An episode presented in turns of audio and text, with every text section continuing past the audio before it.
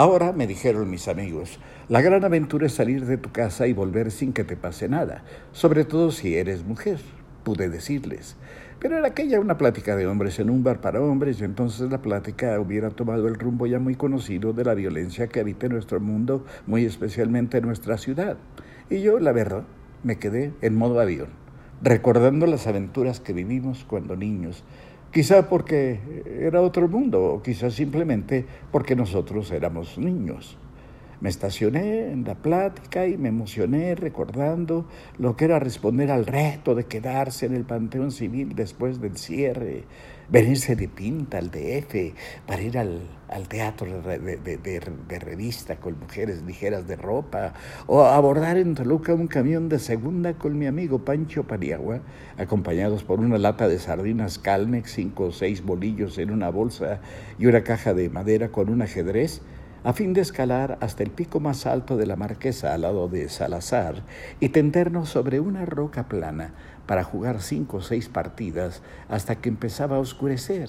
y después volver a casa con la sensación de haber escalado el Everest, hazaña que, por cierto, solo consumarían hasta 1953 Edmund Hillary, que ganó así el título de Third, y su Sherpa nepalés, Tenzing Norgay.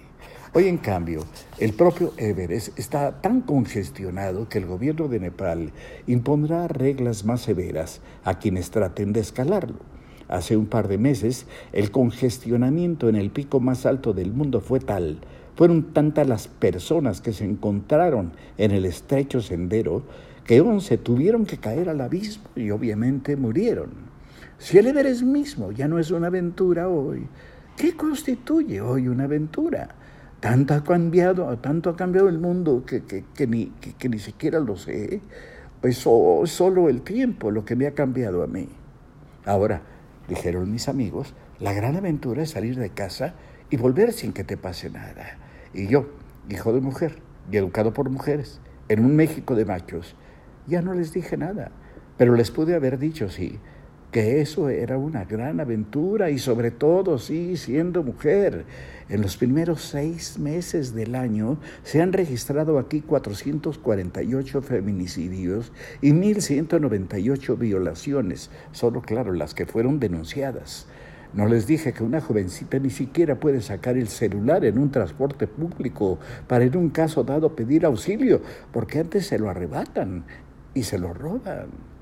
No les hablé de la valiente, de la brava lucha que ahora están dando las mujeres por sí mismas en todo México, cada vez más fuertes, cada vez más decididas, una lucha a la que tendríamos que unirnos los hombres, hijos de mujeres, educados por mujeres y quizá padres de mujeres, que seguimos impávidos viendo cómo ellas luchan solas, vergonzantemente solas, y encima Además, las autoridades les piden que lo hagan ordenaditas y en buen orden. Digo, que su ira sea una ira decente.